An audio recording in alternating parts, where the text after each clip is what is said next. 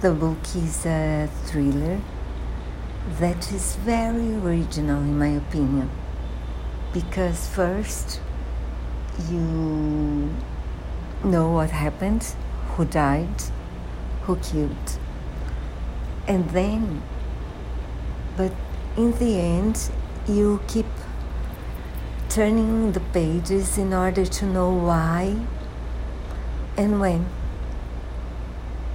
So I did like it.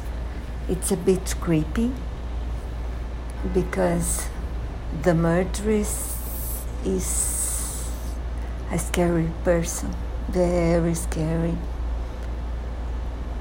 But I did enjoy reading it, and especially from the middle on, I could not wait to see how it would happen.